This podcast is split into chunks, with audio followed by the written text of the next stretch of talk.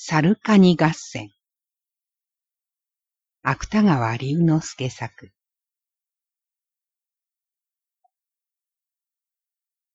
カニの握り飯を奪った猿は、とうとうカニに仇を取られた。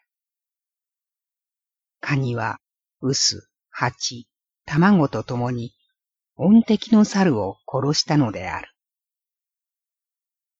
その話は、今更しないでもよい。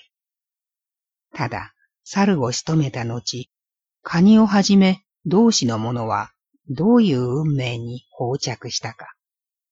それを話すことは必要である。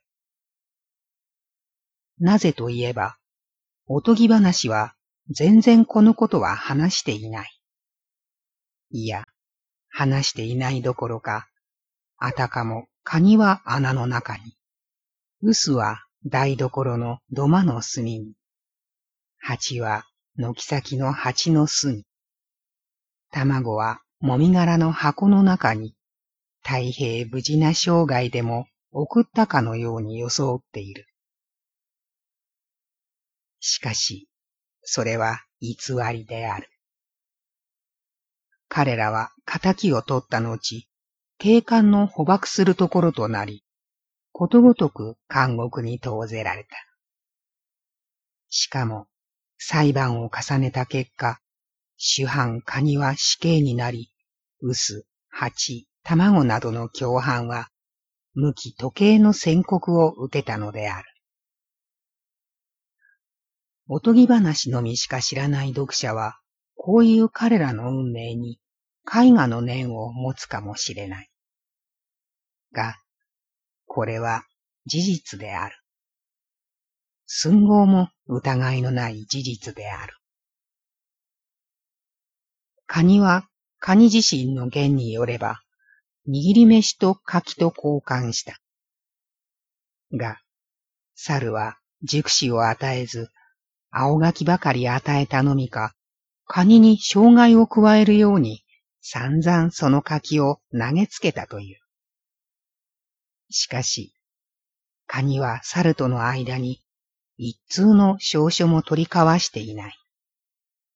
よしまた、それは不問に付しても、握り飯と柿と交換したといい、熟士とは特に断っていない。最後に、青柿を投げつけられたというのも、猿に悪意があったかどうか、その辺の証拠は不十分である。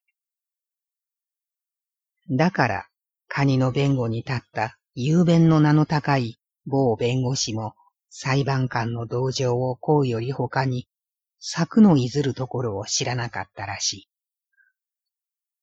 その弁護士は気の毒そうにカニの泡を拭ってやりながら、諦めたまえと言ったそうである。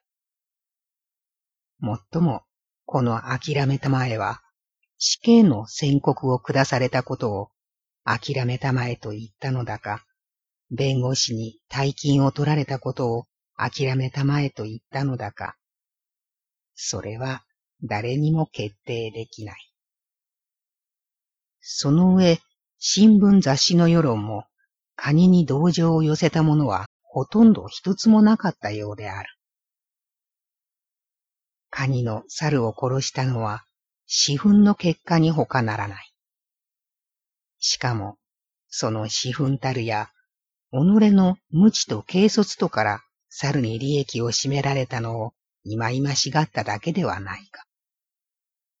優勝劣敗の世の中に、こういう私憤を漏らすとすれば、愚者にあらずんば、強者である。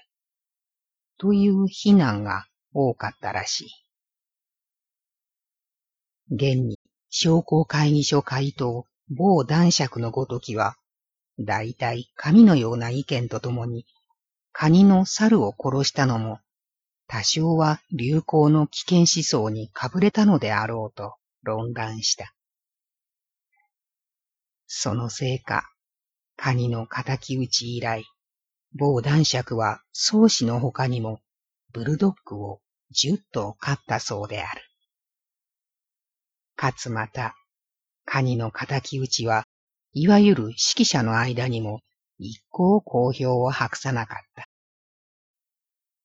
大学教授、某博士は、倫理学上の見地から、カニの猿を殺したのは復讐の意志に出たものである。復讐は善と称しがたいと言った。それから社会主義の某狩猟は、カニは柿とか握り飯とかいう私有財産をありがたがっていたから、薄や蜂や卵なども反動的思想を持っていたのであろう。ことによると、尻押しをしたのは国水会かもしれないと言った。それから、某州の館長某氏は、カニは仏慈悲を知らなかったらしい。たとえ青柿を投げつけられたとしても、仏慈悲を知っていさえすれば、猿の所業を憎む代わりに、かえってそれを憐れんだであろう。ああ、思えば一度でもいいから、私の説教を聞かせたかったと言った。それからまた各方面にいろいろ批評する名詞はあったが、いずれもカニの仇討ちには不賛成の声ばかりだった。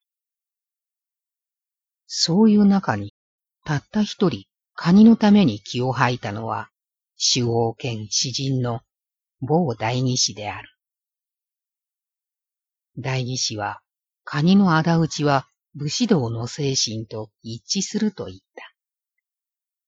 しかし、こんな時代遅れの議論は、誰の耳にも止まるはずはない。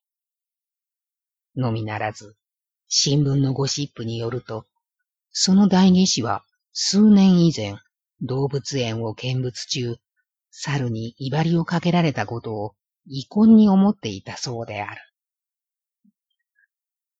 おとぎ話しか知らない読者は、悲しいカニの運命に同情の涙を落とすかもしれない。しかし、カニの死は当然である。それを気の毒に思いなどするのは、不女同様のセンチメンタリズムに過ぎない。天下はカニの死を是なりとした。現に死刑の行われたよ、判事、検事、弁護士、監修、死刑執行人、教会士などは48時間熟睡したそうである。その上、皆、夢の中に天国の門を見たそうである。天国は、彼らの話によると、封建時代の城に似たデパートメントストアらしい。ついでに、カニの死んだ後、カニの家庭はどうしたか。それも少し書いておきたい。カニの妻は賠償婦になった。なった動機は貧困のためか、彼女自身の正常のためか、どちらか未だに判然しない。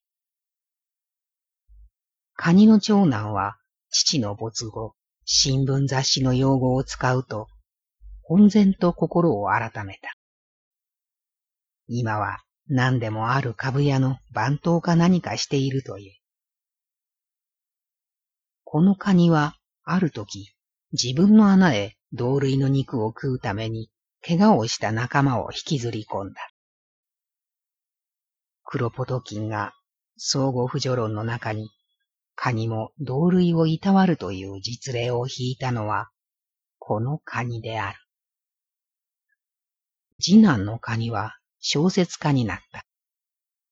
もちろん小説家のことだから女に惚れるほかは何もしない。ただ、父ガニの一生を例に、善は悪の異名であるなどと、いい加減な皮肉を並べている。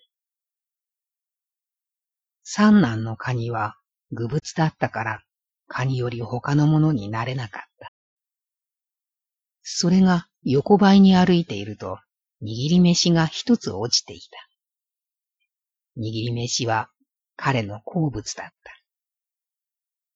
彼は大きいハサミの先にこの獲物を拾い上げた。すると、高い柿の木の梢に、しらみを取っていた猿が一匹。その先は話す必要はあるまい。とにかく、猿と戦ったが最後、カニは必ず天下のために殺されることだけは事実である。